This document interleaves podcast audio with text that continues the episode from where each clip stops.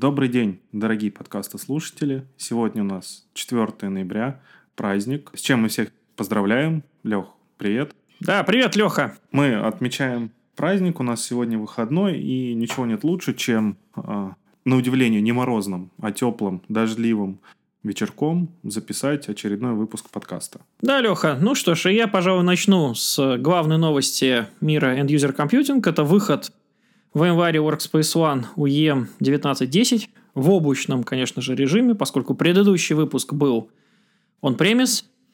Много интересных изменений, в частности, улучшений различные для андроида, ну, такие как возможность отправить пользователю сообщение, когда убираешь профиль рабочий, у него удаляешь с устройства.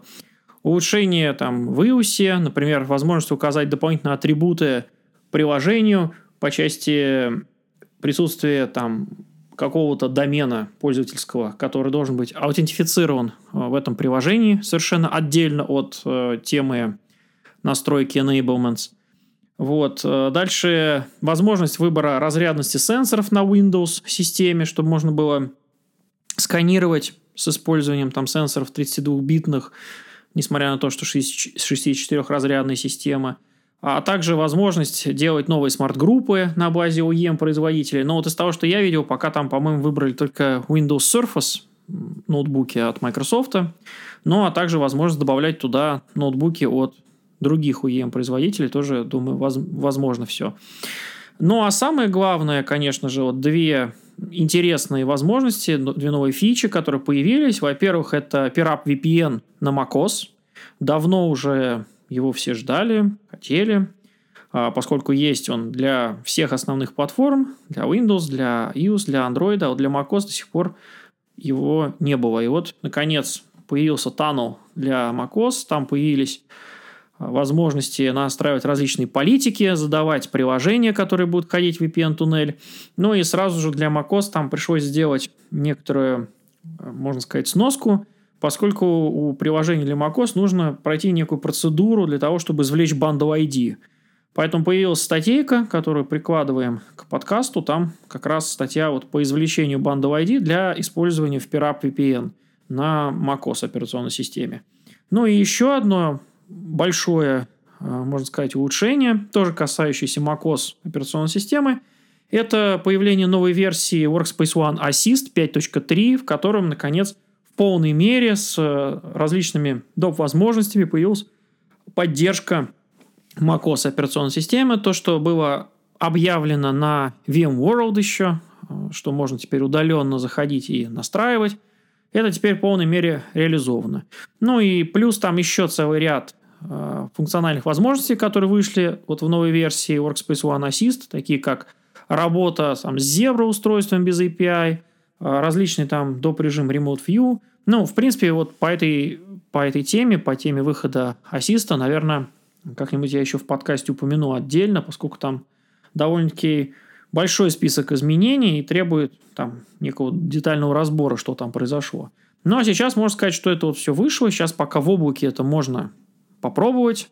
А я думаю, что через некоторое время будет апгрейд э, демо-площадки тест-драйв, где можно будет пощупать руками. Ну и в частности, вот э, Assist там доступен в профиле Enterprise Users, э, по-моему, Enterprise Corporate называется, э, где можно сразу завести устройство и буквально вот нажать там на кнопочку попробовать Remote View и сразу же увидеть его в деле. Так что довольно-таки интересная вещь. Вот, также вот по новым фичам Workspace ONE, и в частности, вот перечисление тех вещей, которые вышли в Workspace ONE Assist, есть видеообзор, который тоже по ссылочке я э, приложил. Вот. Что у тебя интересного, Леха? Самое важное, интересное, наверное, это то, что на этой неделе открылся VMworld. И сегодня, несмотря на то, что у нас праздник, э, это вполне себе рабочий день в Испании для всех наших сотрудников, которые туда поехали и участвуют в VMworld. И сегодня был партнерский день, где э, без сильных анонсов рассказывали ну, партнерскую часть, соответственно, как видится, партнеры с точки зрения VMware а, что для них, какие решения есть, как они могут помочь ЕМВ и заказчикам а, внедрять самые лучшие в мире решения по виртуализации и управлению инфраструктурой. Ну и с другой стороны... И лабы, лабы, Леха. Да. Я видел, что там уже лабы начались во все, и наши коллеги там помогают. Да, конечно, там есть и русскоязычные коллеги, про которых мы уже говорили и на прошлом подкасте, можем упомянуть еще раз. И даже уже а, были скриншоты с выполненных лаб и партнером. Вот, на э, момент открытия там больше 100 лаб. Самое интересное была лабораторная работа по сетевой безопасности. Я же хочу в преддверии таких ну, объявлений с большой сцены новых продуктов, новых решений и так далее – не забегая вперед, а, просто сделать такой некоторый обзор того, что сейчас а, появилось, обновилось и так далее. Ну, во-первых, обновилась страничка по Verialize Automation, правда, пока облачному, и которая рассказывает, ну, которая называется October Launch. Соответственно, что нового в Verialize Automation добавилось за месяц октябрь. В принципе, теперь по всем продуктам, которые есть на портале cloud.vmware.com, есть э, такой некоторый roadmap, features, э, который можно выбрать, ну и посмотреть э, на конкретную дату, там, или просто фичи, которые планируется внедрять, фичи, которые уже внедрены, там, по датам и так далее. И здесь есть ряд описаний интересных новшеств, интересного функционала, который появился в Realize Automation. Ну, сейчас облачным, естественно, этот функционал через какое-то время перетечет со следующим обновлением и в on-premise инсталляцию, которая напомнила э, релиз этого продукта on-premise версии Verilis Automation вышел э, неделю назад. Значит, из того, что нового появилось в Verilis Automation облачном, хотя вот здесь, кстати, интересный момент, что это расхождение в фичах, появилась возможность доступа к напрямую консоли, потому что в облачном этого изначально не было, а в on-premise установке это уже присутствовало прямо при релизе. Также обновились э, возможности работы с блюпринтом и улучшился сам э, графический интерфейс э, работы с блюпринтами. Я пока еще сам не до конца изучил, что нового, но там обновилась топология ввода-вывода, то есть более удобно стало в YAML-файле, то есть в виде кода указывать эти параметры, свойства объектов и расположение этого, в принципе, на канвасе. А, также обновились а, возможности в клауд-зонах а, распределения ресурсов, группировка, там, с использованием политик placement ресурсов на инфраструктуре и так далее. То есть это ну, фич такие, это эволюция уже вышедшей и топовой платформы автоматизации, про которую можно почитать, посмотреть, изучить. А, но если говорить про автоматизацию, очень часто у заказчиков встает вопрос, как внедрить эту автоматизацию в организации, как перевести на нее сотрудников и как предлагать эти услуги внутри организации.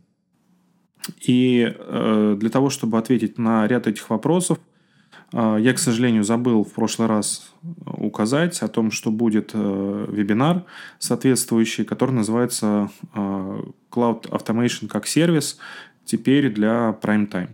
То есть э, в этом вебинаре, который был направлен на заказчиков, э, рассказывали о том, как э, построить инфраструктуру внутри организации, какие сервисы предлагать, какие факторы влияют на потребление ресурсов у подразделения IT, какие подходы ну, при использовании SaaS облака, естественно, тоже, но это все можно переложить и на внутреннюю кухню любой организации или какие-то вот такие фишки, идеи а, брать и как а, это предложение выводить, собственно, а, в большой свет, то есть сделать его валидным и интересным для потребителей внутри организации. И что другого я хотел сказать еще из таких новостей, то есть по автоматизации, вот я в основном, наверное, больше ничего не буду рассказывать, здесь мы подождем объявление VMworld, я хотел рассказать еще немножечко про Verialize Operations. А, у меня парочку новостей, связанных с Verialize Operations. Ну, во-первых, а, была промо-программа по апгрейду Verialize Operations на более старшей редакции или даже до Verialize Utah, и а, время действия этой программы продлили. еще на некоторое время, и теперь до конца января 2020 года можно получить этот продукт с 50% скидкой. На самом деле это очень хороший посыл, потому что эта программа закончилась, по-моему, 31 октября. Старая программа, теперь она была продлена вот еще на несколько месяцев. Э, это хорошо тем, что в конце года, когда верстаются бюджеты, можно заложить еще больше Verialize Operations э, или апгрейда Verialize Operations в спецификацию, то есть получить немножечко больше за те же деньги.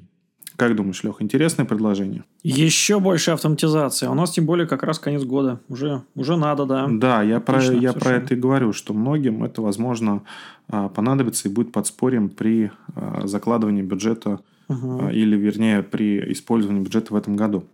Еще следующая новость, я бы не сказал, что совсем неприятная, но тоже связана с Verialize Operations, и она связана с тем, что сертификат, который Э, устан... сертификат в Veritas Operations, установленный в сервисе Gamefire, он истекает 19 э, ноября 2019 года. И в связи с этим этот внутренний сертификат должен быть обновлен. Потому что вот все внутренние сертификаты, они были установлены на... У них срок действия был 5 лет, и если, там, например, кто-то использует Realize Operations 6, 6.0.0, который был установлен в ноябре 2014 года и последовательно обновлялся на, operation, на новой версии Verialize Operations, которые выходили, то его сертификат истечет э, вот 19 ноября 2019 года. Поэтому для этого выпустили, соответственно, запись в статье базы данных. Там специальный а, пак апдейт, ну, обычный апдейт для Verialize Operations, который решает этот вопрос и, соответственно, позволяет дальше продолжить непрерывной работе Verialize Operations. А ты знаешь, кстати, такую вещь, если у тебя Operations идет в составе с VCF, с VMware Cloud Foundation, там Lifecycle менеджер приложений может автоматически этот сертификат проапдейтить? Вот. Или нужно надо руками патч ставить? Это нужно руками ставить патч по той причине, что хотя этот патч, возможно, можно поставить и через Lifecycle Manager, если честно, я не интересовался конкретно этим патчем, потому что Lifecycle Manager – умеет обновлять Verialize Operations, угу. а, но здесь вопрос связан не с сертификатом самого Verialize Operations, а с внутренними службами Verialize Operations, которые общаются между собой. А, понятно. То есть эти службы, они не видны заказчику во внешний мир, но, тем не менее, в общение внутри служб, то есть, ну, Verialize Operations тоже может устанавливаться в несколько нодовой конфигурации, и сервисы внутри также общаются при помощи а, защищенных каналов, зашифрованных. А, и вот для вот, этих, для вот этого вот общения между службами, соответственно, сертификат истекает в ограниченных условиях, естественно, но те заказчики, которые вот устанавливали первые версии Operations 6 и последовательно обновлялись, повторюсь, что вот они подвержены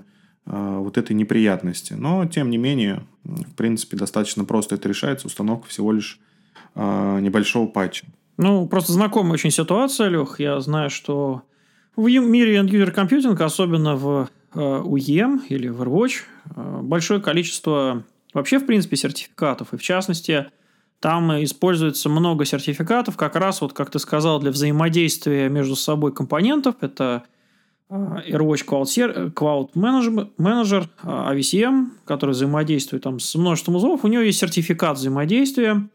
Secure Channel Certificate, который тоже периодически, вот тоже выходит новость, периодически надо его обновлять. Также есть сертификат на API, который тоже используется там для взаимодействия с разными компонентами, который тоже надо обновлять. И вот это вот череда периодических э, обнови сертификат, иначе там что-то отвалится, она, конечно, ну, несколько неудобна. Поэтому есть у меня, по крайней мере, надежда, что, во-первых, э, как я уже говорил в прошлый раз, э, Lifecycle Manager начнет менеджить в том числе и UEM.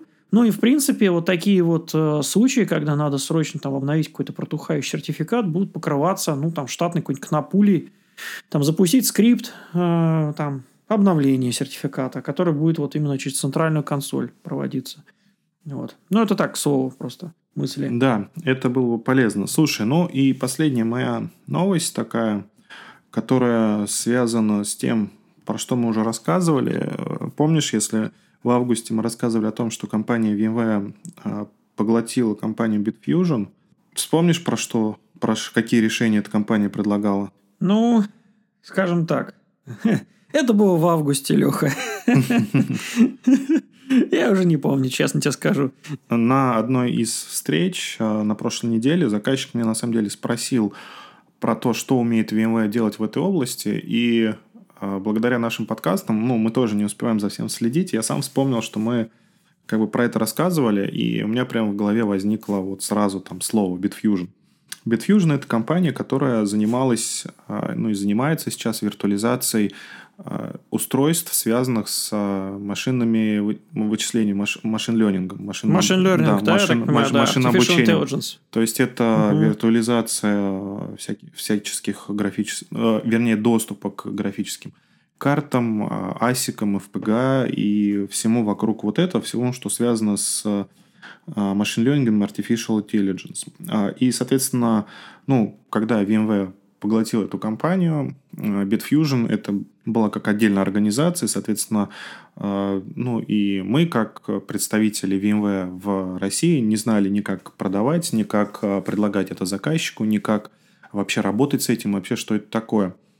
То теперь уже, ну, спустя вот пару месяцев, которые прошли с августа, мы уже научились предлагать заказчику proof of concept, а, то есть можем рассказать, как это работает, как а, вот эта уникальная технология для доступа через, ну, к шаренным устройствам для высокопроизводительных вычислений, вот для, именно для машин-ленинга, осуществляется через сеть, как работает это в связке с веб-сферой, как там как, какую роль контейнеры играют во всей этой истории, Kubernetes в частности – а, как предоставляется доступ, как это в принципе работает. Ну и, соответственно, если а, у заказчика есть необходимость провести какой-то пилот э, и показать на деле, насколько сильно упрощает эта технология жизнь и как это, в принципе, вписывается в идеологию VMware.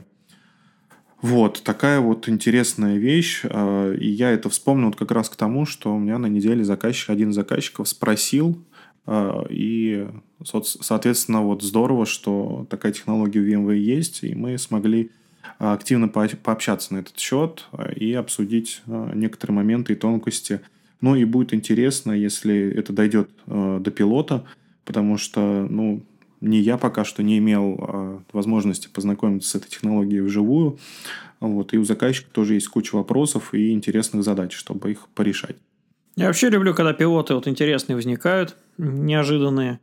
Ну, как в прошлый раз э, я рассказывал про связку из двух identity менеджеров с разными mm-hmm. LDAP-каталогами. Ну и подобного рода разные интересные задачки. Это, конечно, всегда круто. Да, особенно когда задачки лежат не совсем в плоскости к которой мы привыкли, то есть ну, обычная IT-инфраструктура или облачных технологий, которые немножечко сбоку там, и вовлекают в себя специалистов из других областей, например, вот, а, разработчиков, дата-сайентистов и прочих. Вот. Но э, ты говорил, что ты всю неделю учился в прошлый раз по интересному тренингу по безопасности.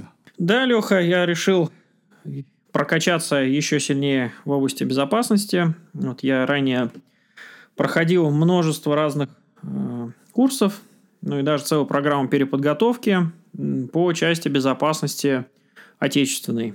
То есть э, различные там законы, различные там приказы регуляторов разбирал, вот, и под подобные вещи. Ну и в какой-то момент я э, подумал, что хотя бы для того, чтобы, во-первых, иметь некую сравнительную оценку, а также, в принципе, для что называется, расширение сознания без использования запретных веществ, интересно было бы пройти курс полноценный по, ну, скажем так, западной безопасности или, в принципе, безопасности в общепринятом ее значении международно, по международным стандартам, по ISO 27000 серии стандартов.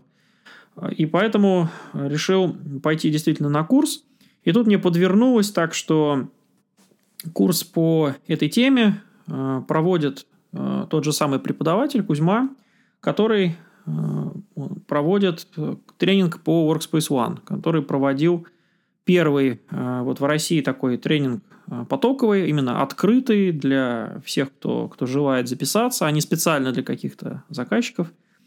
Вот. И он также является преподавателем по NSX, и, и еще там по ряду наших продуктов. Поэтому интересно было к нему пойти, поскольку у него это как хобби скорее тренинг, то есть это, как он мне сказал, его душевный такой порыв, это именно построение различных моделей безопасности, архитектур безопасности и так далее. А, и у него есть ряд курсов, которые соответствуют сертификациям. Значит, сертификации в принципе по безопасности есть от двух а, компаний, это ISACA и IC Square – и там сертификации, ну, из общепринятых, которые на слуху, это так называемый CISM для менеджеров по безопасности, CISA для аудиторов. А, облачная безопасность есть отдельно, как вот именно тема. Ну, именно это курсы, которые vendor neutral, то есть они, в принципе, не привязаны к технологиям как конкретного вендора, а, в принципе, рассказывают о самой сути предмета. Ну, и самый, так сказать, навороченный из этих э, курсов – по самой, ну, скажем так, крутой э, сертификации. Это CISSP, то есть э, безопасность для а, директора по безопасности фактически. Вот на этот курс я и пошел, как на более полный. Вот. Ну что ж, из впечатлений мне очень понравилось, могу сказать. А, особенно интересно то, что ну, там большой объем тем затрагивается.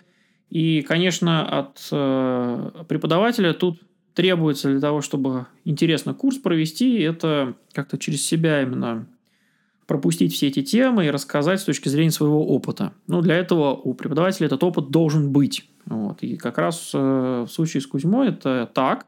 У него очень большой опыт практический по консалтингу, по аудиту с точки зрения ИБ. Вот, поэтому там ему было что рассказать, чем поделиться. Вот за рамками совершенно курса, то есть за рамками стандартных э, там тем, вещей. Ну и, например, из э, таких, я бы даже сказал, откровений, из интересного, то, что я почерпнул, э, долгое время у меня было заблуждение, что, в принципе, безопасность, она работает как некий свод стандартов, которые на уровне здравого смысла когда-то написали, ну, потом в течение какого-то количества поколений безопасников дописали, и теперь все их применяют. И все там различные дополнительные стандарты и нововведения э, в, по части вот организационной, по части моделирования, по части архитектуры там, и планирования в безопасности, это все а, некие а, производные от стандартов. Леха, вот а, оказалось, что это не так на самом деле, а изначально вот во времена, когда стандартов еще не было, задачи по безопасности, по серьезному построению архитектуры безопасной уже были. И для того, чтобы, а, ну, как ты понимаешь, вот э, для того, чтобы построить какую-то архитектуру, наполнить ее какими-то решениями в сфере безопасности и сказать, что вот теперь все закрыто и все безопасно, мало просто ну, своего мнения. Сказать, что вот я считаю, что вот сейчас я там поставил там, антивирус, там поставил, я не знаю, между экран, поставил там какие-то а, IDS, там какие-то там сетевые э, блокировки, и сказать, что все, теперь это безопасно. Ну, потому что вот я считаю, что вот, вот, вот и все, и хватит. Вот, на самом деле, вот если так говоришь, то таким образом фактически ты берешь всю ответственность на себя, ну и в случае там серьезных э, проектов по безопасности, особенно связанных с гостайной, или с безопасностью каких-то, скажем так, чувствительных предприятий э, вот, по, по теме безопасности, где серьезные ребята. То есть это очень такая дорожка скользкая. Поэтому для того, чтобы действительно быть уверенным, что ты проделал все, что только можно, то есть сделал все, что смог по части безопасности – нужно оперировать какими-то точными конкретными вещами. И в данном случае это имеется в виду математические доказательства. То есть ты должен математически точно доказать, что твоя система построена безопасно. И вот э, долгое время я считал, что, ну, в принципе, безопасность это не наука, вот, это скорее искусство. Ну, я не знаю, там, некоторые сравнивают, там, сравнивали даже преподаватели при мне его с искусством там, цирковым. Ну, то есть, есть набор навыков, есть набор скиллов, набор э, методичек, там, каких-то э, материалов, по которым, ну, все и строится. И в основе, как бы, здесь то, что нельзя, ну, как это, как аргумент приводится, нельзя доказать, что какое-то одно средство является безопаснее, чем друг, другое. Да? То есть, там, если у нас один антивирус ловит там 99% текущих вирусов, а другой антивирус ловит там 20% от текущих вирусов, это не значит, что нам не попадется вот этот вирус, который входит в 1% у, у первого антивируса, того, что он не ловит, но зато отлавливается вторым. Вот. То есть может так оказаться, что вот даже на статистическом анализе у нас вот в итоге есть вероятность того, что мы словим именно ту самую угрозу, которая не покрывается, казалось бы, более стати- статистически там, защищенным антивирусом. Вот, и, и как бы из этого исходят э, стандартные там, безопасники о том, что, в принципе, ну, нельзя научно там доказать. И если нам надо что-то строго, какие-то формулы привести, как-то строго оперировать, то мы спускаемся в экономическую теорию, говорим про ущерб, там, про стоимость финансовых потерь и прочее, прочее. Вот. Оказалось, это не так. Оказалось, что есть целый ряд моделей математических э, по именно обоснованию защищенности систем. Ну и вот я в, под, к подкасту привел статью от э, Кузьмы, который как раз подобный подход разбирает, что очень интересно. Ну и, в принципе, вот, э, как я уже сказал, курс такой довольно фундаментальный. И вот вдобавок к своим впечатлениям, которыми я вот сейчас так постарался кратко по возможности а, поделиться. А, мы также вот с Кузьмой сделали небольшое интервью, которое сразу после нашего с тобой, Леха, общения как раз э, и э, будет у нас проиграно, да? Да, конечно, мы приложим. Вот интересно про откровение, с удовольствием послушаю это интервью. Я вообще сам не слышал. Для меня в свое время было таким же открытием, что безопасность ну, собственно, это не безопасность, вот безопасность, а в безопасность входят вот понятия такие, как SEO, насколько я помню, да, это confidentiality, integrity, availability. Да. И те же бэкапы – это тоже часть безопасности. Да, отряда SEO. То есть, ну вот... Э, да, да не вот. путать с РУ. Для меня это тоже было в свое время таким большим именно открытием, что в мире информационной безопасности все не так просто. Ну, а у нас э, остался, наверное, последний момент. Это вопрос прошлого подкаста, связанный с, угу. с тем, что мы задавали про то, что такое висфера и значение. То, что я слышал от продукт-менеджера, э, это вот как ответ на вопрос, то, что э, почему выбрана именно сфера, потому что все ноды а именно ESXi виртуализация, они как бы равны, располагаются вокруг одного центра единого, то есть в-центра. Ну, соответственно, такая вот аналогия а, именно со сферой пришла.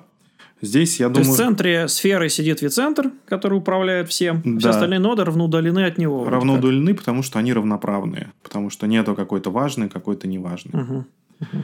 Понятно. Вот. Это официальное вот а, мнение человека, который когда-то, ну, может быть, он не один, но придумывали, или он участвовал в придумывании этого названия. В связи с этим, а, ну, наверное, самый близкий ответ был у некоторого Дмитрия, как ты считаешь, который сказал, что это обыгрывание небесной сферы э, как инструментов для облачных вычислений. Я думаю, самый близкий ответ, да, был у Дмитрия. И, в общем, давай ему подарим да, он был памятный приз. самый первый.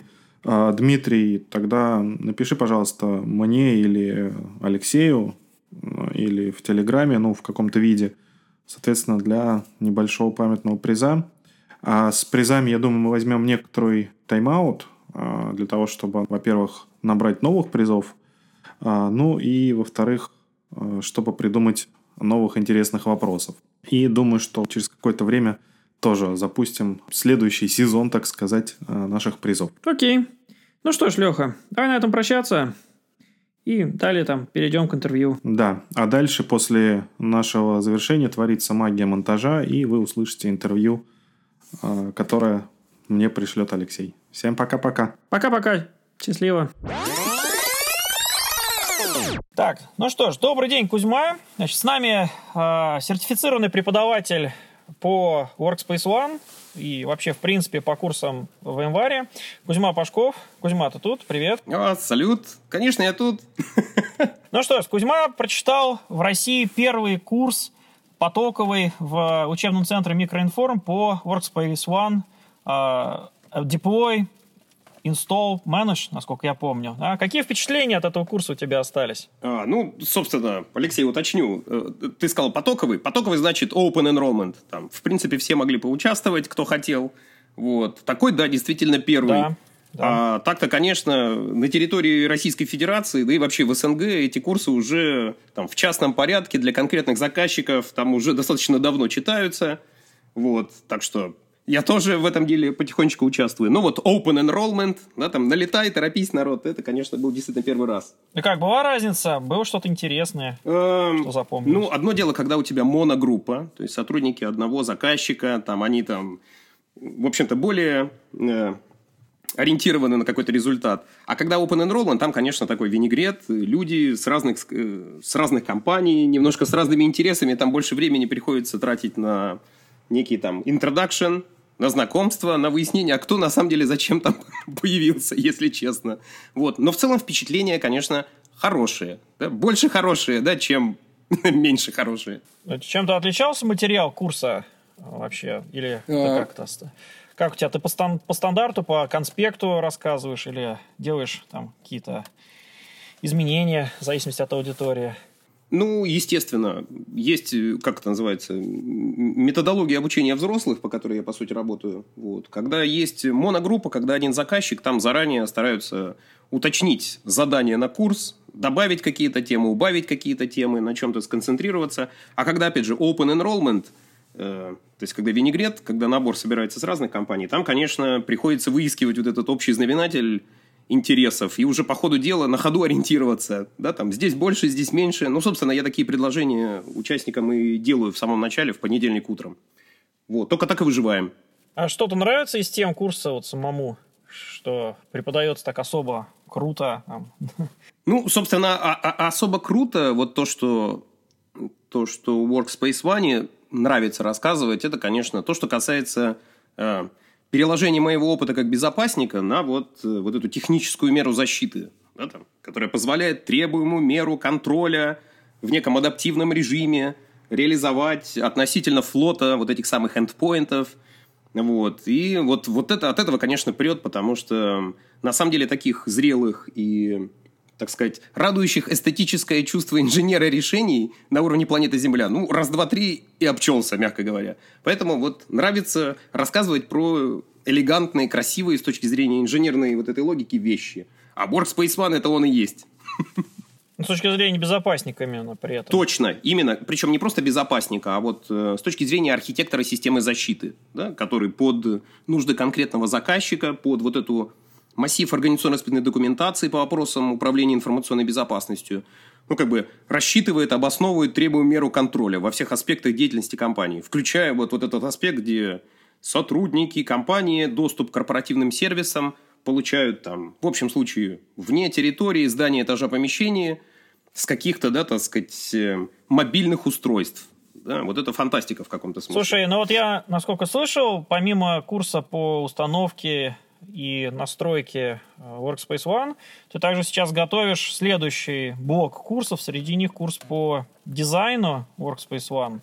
Вот какие-то ощущения, впечатления по, по этому курсу, как он тебе? Ну, Алексей, смотри, как, как обычно у VMware вот в портфолио продуктов технологий по каждой технологии значимой, собственно, есть там, формируется некий там портфолио курсов, начиная там с курсов типа install, configure and manage, да, там, здесь аналог был как раз deploy and manage. Uh-huh. Э, процедура развертывания, процедура управления, то есть все, что касается э, как бы, деятельности инженеров, пусконаладчиков и администраторов системных. Все, что уже давно зарегулировано и зафиксировано в какой-то конструкторской эксплуатационной документации. Вот. И это, конечно, основная масса интересующихся, да, так сказать, начинает свой путь в Workspace ONE вот с этих вопросов. А дальше, да, так сказать, люди, которые задаются вопросами, а, например, а, собственно, а как э, спроектировать вот эту среду Workspace ONE? То есть они говорят, нам нужна методология проектирования, апробированная, вот, которая позволит нам породить вот этот массив документов конструкторской, эксплуатационной документации, программы методики испытаний, который позволит вот этот весь Workspace ONE, собственно, э, ввести в эксплуатацию не как поделку непредсказуемую да бестолковую, а как изделие, да, которое ну, дает обоснованную уверенность в том, что цели бизнеса будут достигнуты. В общем, по этой теме у VMware пока, к сожалению, только один э, однодневный курс да, под названием Workspace ONE Design, просто слово дизайн. Вот. И, собственно, если кто-то, не знаю, на аналогичные курсы ходил по Висфере, по NSX, то как бы здесь вы можете сказать, Кузьма, один день, что-то маловато, да, по Висфере это там занимает как минимум, по-моему, там сейчас уже 4 дня, да, по NSX, ну, аналогичные 4 или 5 дней. А тут по не менее сложному программному комплексу только один день. Вот. Ну, собственно, могу признаться, честно сказать, пока в этом курсе вот из того, что дают преподавателям вроде меня, инструкторам, да, пока, ну, на мой взгляд, катастрофически мало, да, так сказать, полезных вещей. Их по-любому придется дорабатывать. Собственно, чем я сейчас и занимаюсь. То есть учебный материал, который выдают инструкторам, дополняю ну, релевантными для вот этой темы дополнительными материалами. Вот. И, собственно, очень рассчитываю на твою помощь, потому что, как это называется, без, без э, поддержки со стороны экспертов, да, так сказать, вендора, ну, как бы тут не заполнить вот этот пробел. Вот. Так что это мы с тобой еще договоримся. Вот. Слушай, Кузьма, вот, кстати, по поводу, э, в принципе, подготовки, доработки вот этих курсов, э, ну, насколько я знаю, ты еще читаешь параллельно курсы по NSX, и, я так понимаю, другие курсы в январе тоже читал. Угу. Я так понимаю, по сфере тоже.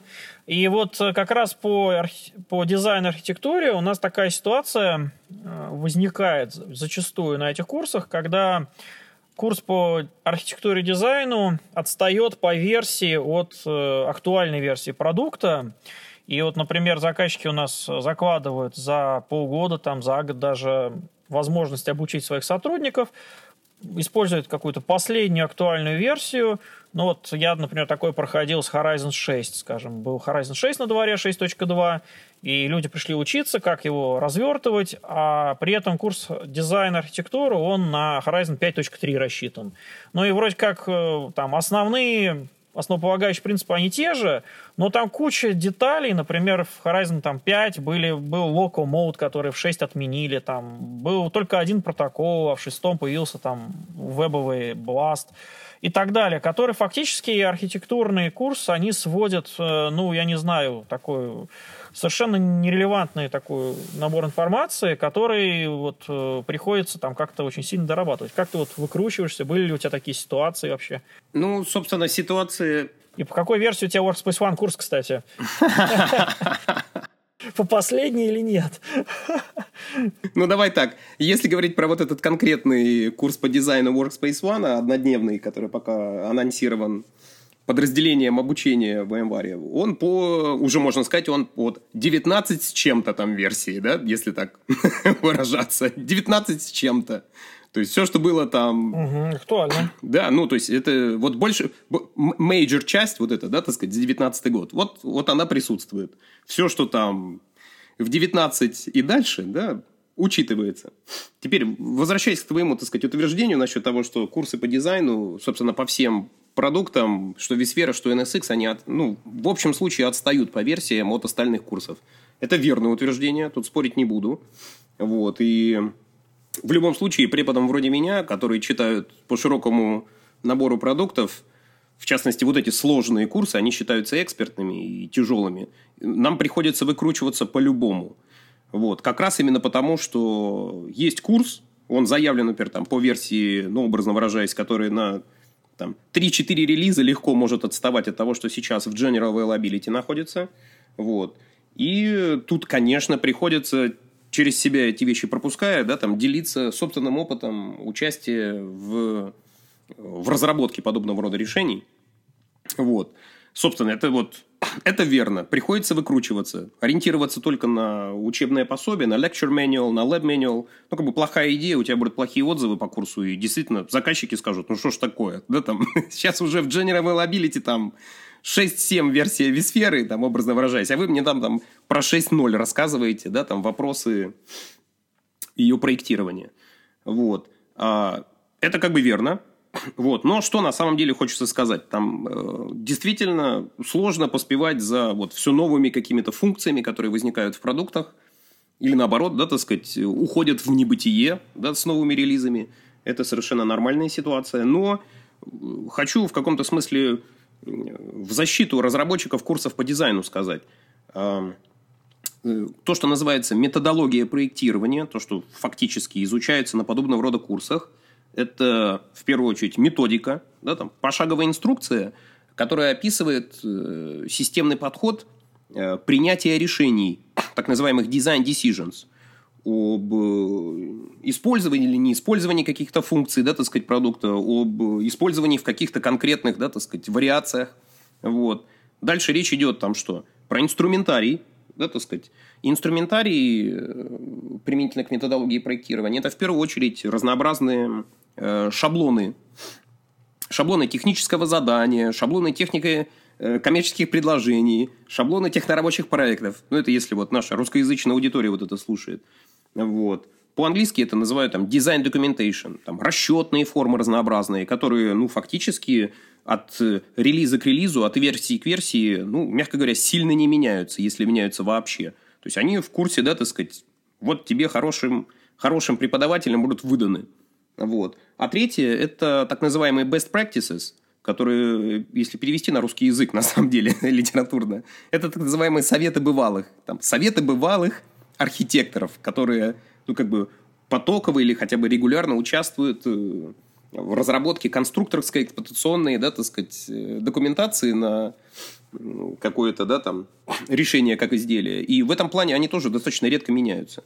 Поэтому на самом деле, вот то, что я, так сказать, для себя вывел, как э, человек, который причастен к всяким научно-исследовательским, опытно-конструкторским работам, вот, я могу сказать, что у, у хорошего препода с репутацией – в его исполнении курс по дизайну, ну, естественно, все вот эта дельта, которые в учебниках нету, да, которая еще не, успел, не успела до нее дойти, она, конечно, будет присутствовать. Он ее через себя вынесет, принесет, покажет свои примеры вот этих документов, поделится там своим опытом участия в подобного рода проектах и, естественно, как это, чего там, э, что в, в учебнике отсутствует, да, там по, по релизу по дельте изменений, да, так сказать, которая произошла с момента создания этого учебника до вот там, текущего момента, он, конечно, донесет. И кастомер или заказчик имеет право эти вещи задавать и, в общем-то, и ожидать, что на его вопросы будут даны ответы. Вот, осталось только как бы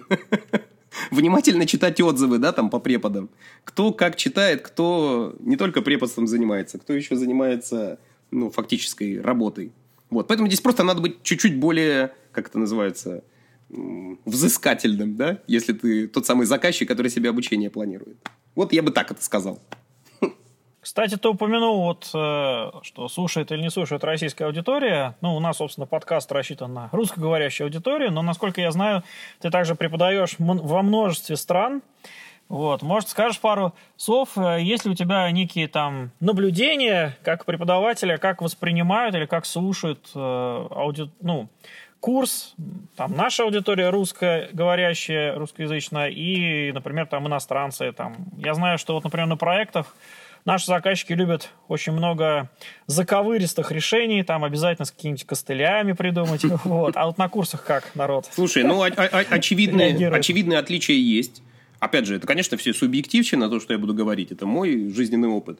Но могу сказать, ну, что... это самое интересное. Да, что если вот в контексте Workspace ONE то могу сказать, что вот наша русскоязычная аудитория, чем мне нравится, там у нас очень быстро все на лету схватывают, да, с, те, кто, собственно, участники там вот этих тренингов, но схватывают то, что, как говорится, то, что, по идее, должны были бы уже знать.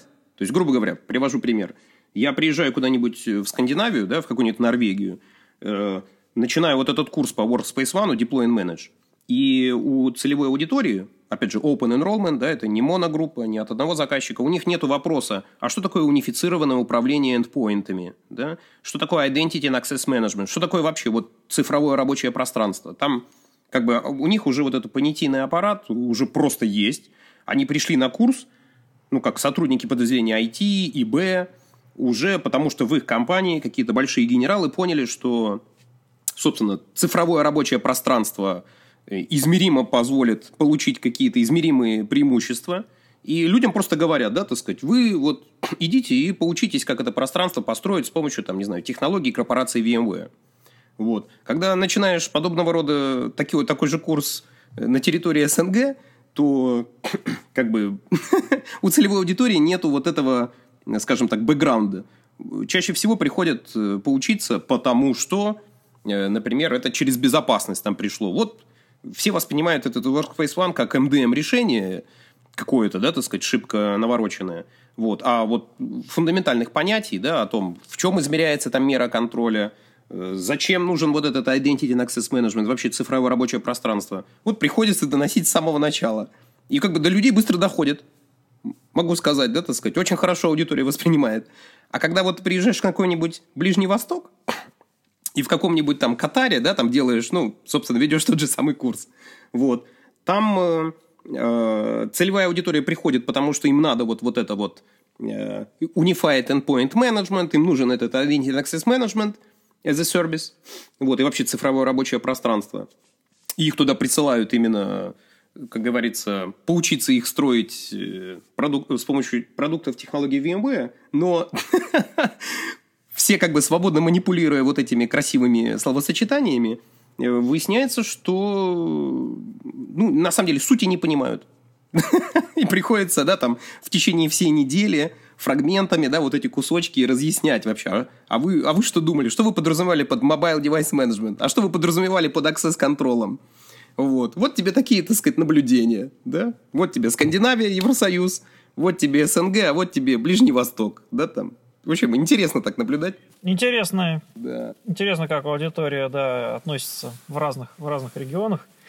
Ну что ж, Кузьма, спасибо большое. У нас по времени мы тут уже, как всегда, конечно, чуть-чуть переели. Ну вот, поэтому на этом тогда с тобой завершимся. Ну, я думаю, что еще, когда к нам присоединишься на подкасте в качестве гостя, расскажешь по курсы, про курсы, про новые интересные решения. В том числе, я так понимаю, поскольку ты занимаешься безопасностью, то, скорее всего, и, может быть, возьмешься за другие VMware продукты, например, тот же Carbon Black, который у нас появился недавно в портфолио. Очень жду. Я уже попросил своего непосредственно ментора, да, там, с Великобритании, меня туда как это вписать, чтобы я там в первую группу попал преподов, которых со стороны VMware уже будут э, преподы из Carbon Black учить. Как вот... Да, так что ждем, ждем. Очень жду. Там надо как бы успеть как тебе сказать, попасть в эту группу особо буйных. Активных. Да, понятно.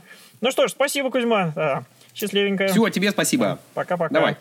Так, останавливаем.